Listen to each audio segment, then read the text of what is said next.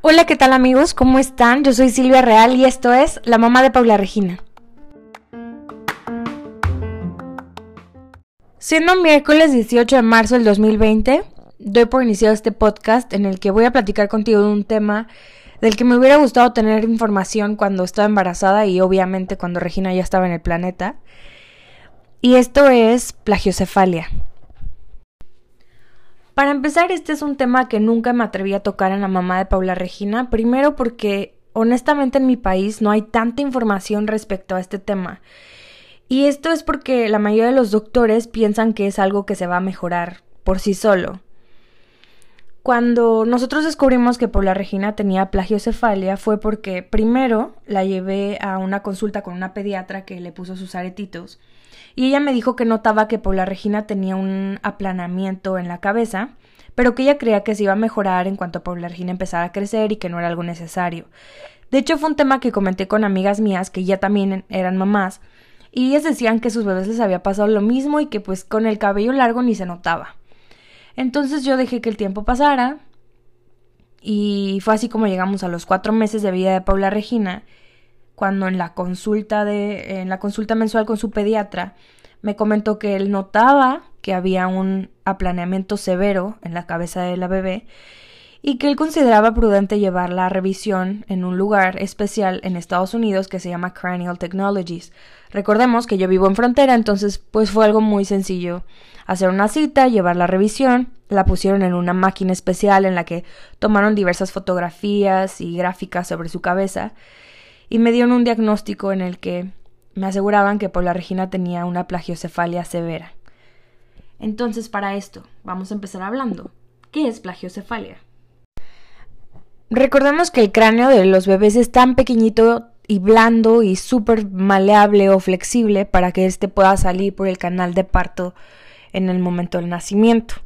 Entonces la plagiocefalia ocurre cuando se encuentra más de un área plana en, el, en la cabeza del bebé. Y esta también se acompaña de otras cositas como asimetría facial, que tiene una oreja más arriba de otra o un ojo más grande que el otro, abultamientos en la frente, un cachetito más lleno que el otro. Eh, a mí, francamente, yo no había notado que Paula Regina tuviera plagiocefalia. O sea, sí había sentido que tenía un poco plana la cabeza atrás. Pero, pues no era algo que se veía así a simple vista, no, no era algo tan marcado. Sin embargo, eh, investigando sobre las causas de la plagiocefalia, me di cuenta que habíamos tenido bastantes factores de riesgo.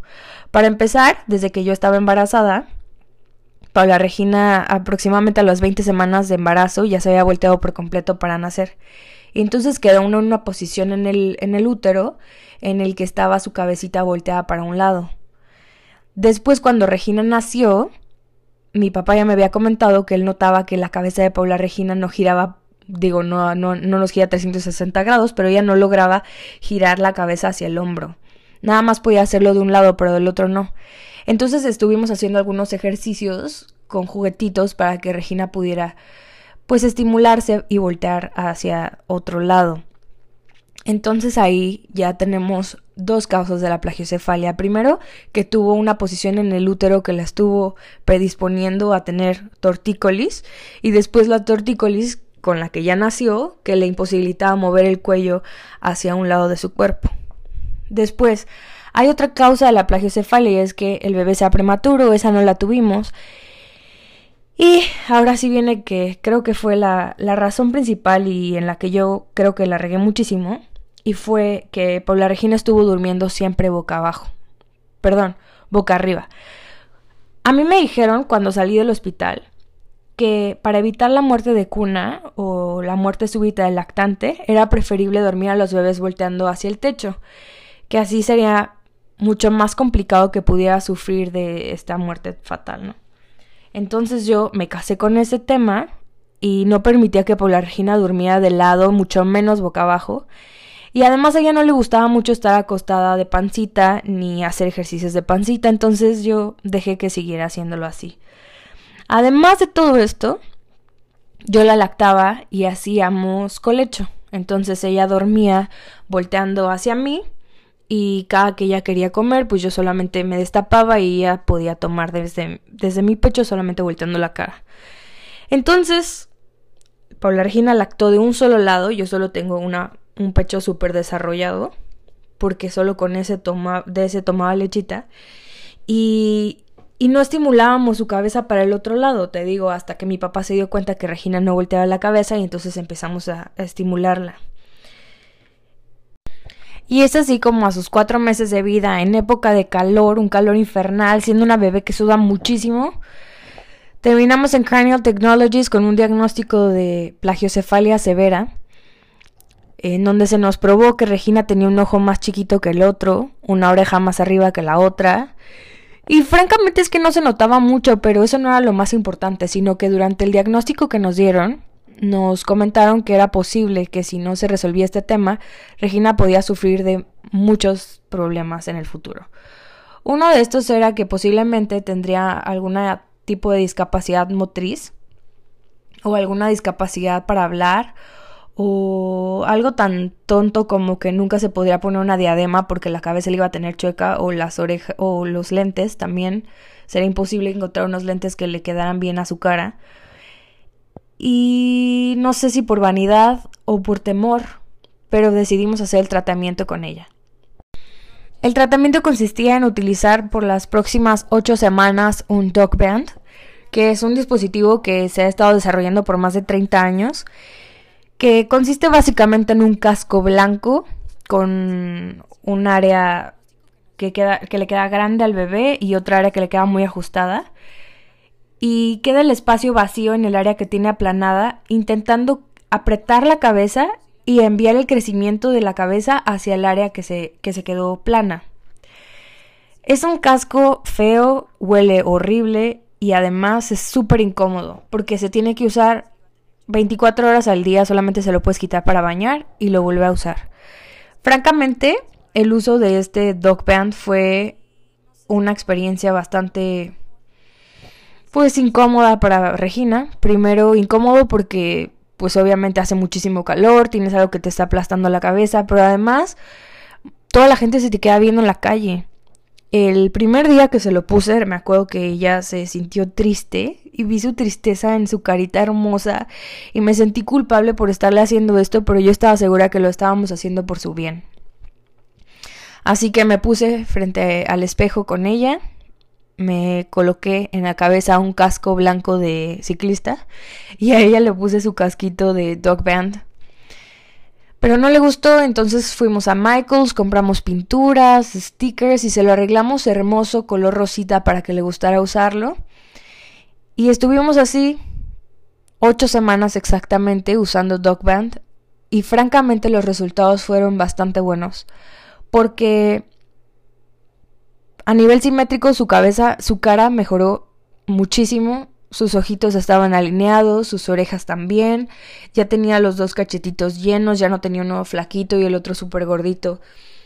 Entonces, si me preguntas a mí si recomiendo que alguien use Dog Band, francamente, sí, sí lo recomiendo. A estas alturas yo no podría saber qué hubiera pasado si no le ponía el Dog Band. Yo no podía correr el riesgo de tener alguno de los efectos secundarios de la plagiocefalia y no haber hecho nada. Si tenía la posibilidad de salvarla o de mejorar su vida nada más comprando este dispositivo, pues seguramente me sentiría muy culpable de no haberlo hecho y que después tuviera alguna complicación como las que te comenté hace un rato, apnea del sueño, no sé, mandíbula cruzada, alguna discapacidad, no sé. Entonces, francamente, yo creo que, digo, no fue la experiencia más grata, tampoco fue la más traumática, y la sobrellevamos bastante bien. Ahora también quiero aclarar porque seguramente alguien se estará preguntando si estoy haciendo algún comercial y esto no está siendo patrocinado por Cranial Technologies. Hubiera estado buenísimo que estuviera patrocinado por ellos, pero no, no nos patrocina nadie. Simplemente te estoy contando mi experiencia y esto, te repito, porque en México todos los doctores que vieron a la niña con su cabecita plana me dijeron que no pasaba nada, que seguramente iba a mejorar cuando creciera y no lo sabemos. Tal vez siempre tendré la duda, pero al menos me queda la satisfacción que la vida de mi hija va bien, habla bien, se mueve bien, duerme bien y esperemos que no haya mayores complicaciones en el futuro. Debes saber que por cada 100 bebés, el 53% tiene una cabeza perfectamente normal, el 37% tiene algún tipo de plagiocefalia leve y solo el 10% tiene plagiocefalia de moderada a grave. Es muy sencillo darte cuenta si tu bebé tiene plagiocefalia grave. Toma su cabeza, pon tu mano plana sobre el área que notas que está visiblemente más aplanada y notarás que contraria a la parte en la que tiene el aplanamiento, tiene un bulto en la frente. Puedes también notar rasgos faciales asimétricos, orejas desalineadas, un ojito más arriba que otro o más grande que otro, igual un cachete más lleno que el otro, una cabeza visiblemente más ancha o más alta. Y no te preocupes, si tú sientes que tu bebé tiene plagiocefalia, te recomiendo que acudas con su pediatra, que lo evalúe, lo revise y entonces juntos tomen una decisión sobre el tratamiento que este bebé va a llevar. Lo que te puedo asegurar es que con tu amor, con tus cariños y tus cuidados, el tratamiento que decidan llevar seguramente tendrá éxito. Encontré algunas empresas en México que se dedican a hacer este mismo tratamiento. La verdad es que desconozco si son los mejores o cuál es mejor que cuál. Simplemente me puse a buscar en internet y encontré dos. Uno que se llama Ortopedia Must Cough, M-O-S-T-K-O-F-F, un paso adelante, que tiene sucursales en la Ciudad de México y en el área metropolitana. Y también encontré otra empresa que se llama Orcra, O-R-C-R-A, que son ortesis craneales, también cascos de remodelación para el tratamiento de la plagiocefalia. Si quieres algún tipo de información sobre ellos, te puedo dejar sus datos en, en mi Facebook de la mamá de Paula Regina. Y por último, vamos a hablar de este tema, que es lo más, más, más importante. ¿La plagiocefalia se puede prevenir? La respuesta es sí. Claro que se puede prevenir. Si yo hubiera tenido esta información en su momento, no hubiera gastado muchísimos dólares y de verdad cuando digo muchísimos son muchísimos. Eh, ¿Cómo lo podemos prevenir? Primero, hay que portear. Recordemos que los seres humanos, los bebés, se siguen desarrollando después del vientre. Entonces, si pudieran estar nueve meses más dentro de él, hubiera sido fabuloso, pero no pueden hacerlo y entonces hay que cargarlos como los canguros.